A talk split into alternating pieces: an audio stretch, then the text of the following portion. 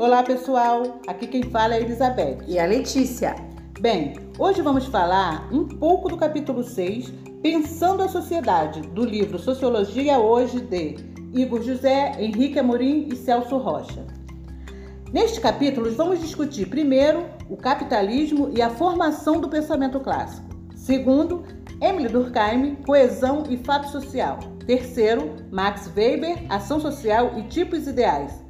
Quarto, Karl Marx, trabalho e classes sociais. Quinto, sociologia, aspectos estruturais e conjunturais. Nesse capítulo, na introdução, vai explicar que a sociologia, Elizabeth, é uma ciência que se concentra nos estudos das relações sociais para ver os seus conflitos e pensando na sociedade. Iremos falar agora dos grandes pensadores como Emile Durkheim, Max Weber, Karl Marx e suas obras específicas. Só gente massa, né? E através deles vamos falar dos tópicos. Tópico 1: o capitalismo e a formação do pensamento clássico. É, Letícia, a formação da sociologia como ciência tem relação com a história da Europa nos séculos 19 e 20. Exatamente, a sociologia é o fruto do desenvolvimento da sociedade industrial naquela época, a partir daquela época. Então, um exemplo dos trabalhadores arando e semeando são símbolos de atividades econômicas da sociedade feudal. Exatamente, mas também, ó, mulheres, muitas das vezes doentes, grávidas, idosas, crianças menores, eram trabalhadoras e operavam em máquinas movidas a vapor e água, máquinas pesadas, máquinas que era para desembaraçar fibras de algodão. Realmente, Letícia, as condições de vida no trabalho eram precárias, gerando conflitos, greves, revoltas e até mortes. Trabalho pesado, né? Máquinas pesadas, é mais para mulheres. Aí, nesse contexto, o que, que a Marx vai dizer o quê? Que a luta entre classes sociais para as transformações sociais.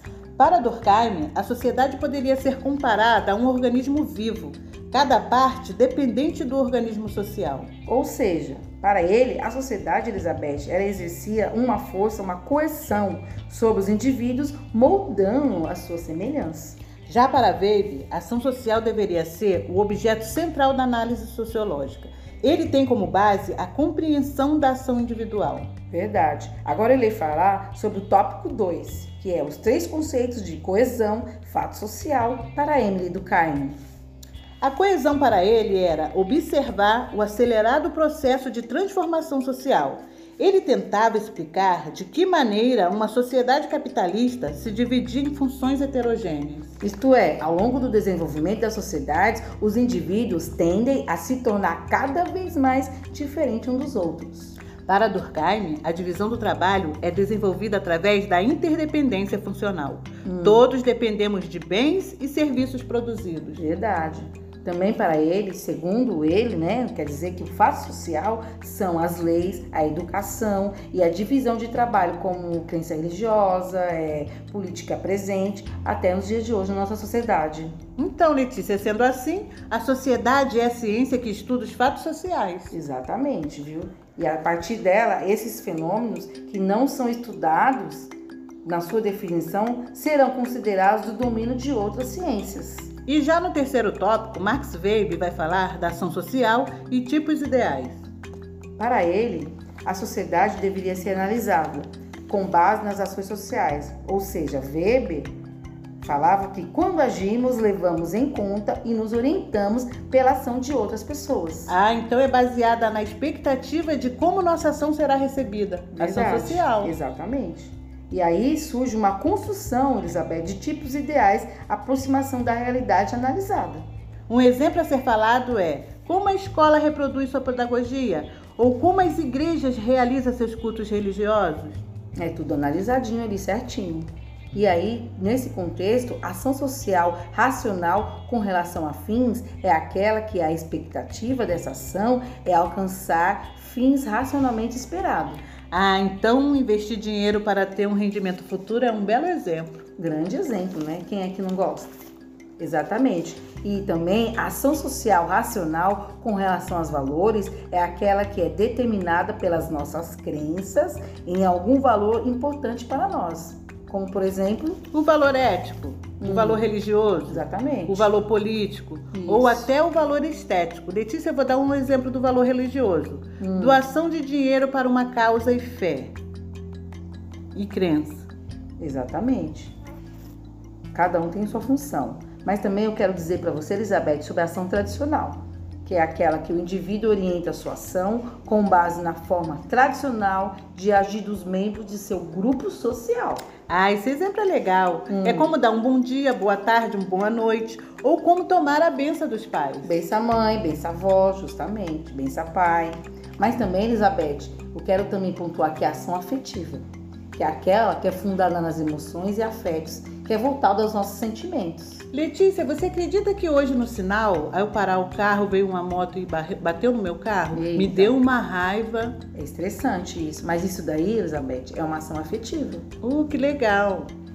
Justamente. Agora eu irei apresentar também o tópico 4, que é Karl Marx, o trabalho e classes sociais. Para ele, a transformação sociais é a relação conflituosa entre forças sociais na sociedade, em que se divide em duas classes sociais muito importantes para nós. É, a primeira classe em Marx são os trabalhadores, eram chamados de proletariados, que não tinham os meios de produção, mas dependia da força de trabalho. Isso. E a segunda classe que é a dos industriais, que eram a classe dominante, compostas pelos donos dos meios de produção.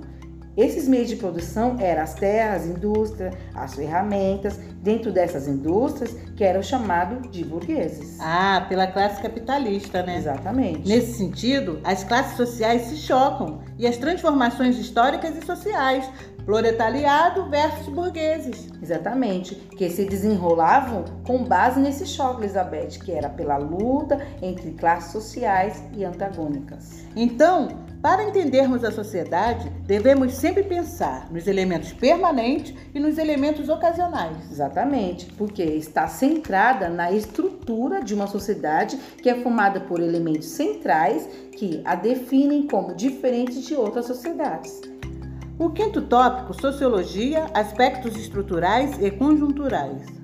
Nesse último tópico, vai dizer que as conjunturais históricas encontramos nas novas formas de reproduzir os aspectos estruturais. É, isto é, conjuntura reproduz os aspectos estruturais reelaborando os seus conteúdos. Por exemplo, o computador é usado na maioria das profissões, mas ele sempre está sendo mudado, sempre está sendo atualizado, novos programas para poder aperfeiçoar o trabalho. Realmente, há 30 anos atrás, era um pouco utilizado e hoje, atualmente, tem se usado muito para o trabalho. Todo serviço reproduziu a partir da tecnologia no computador e se transformou. É a ferramenta hoje o computador, né?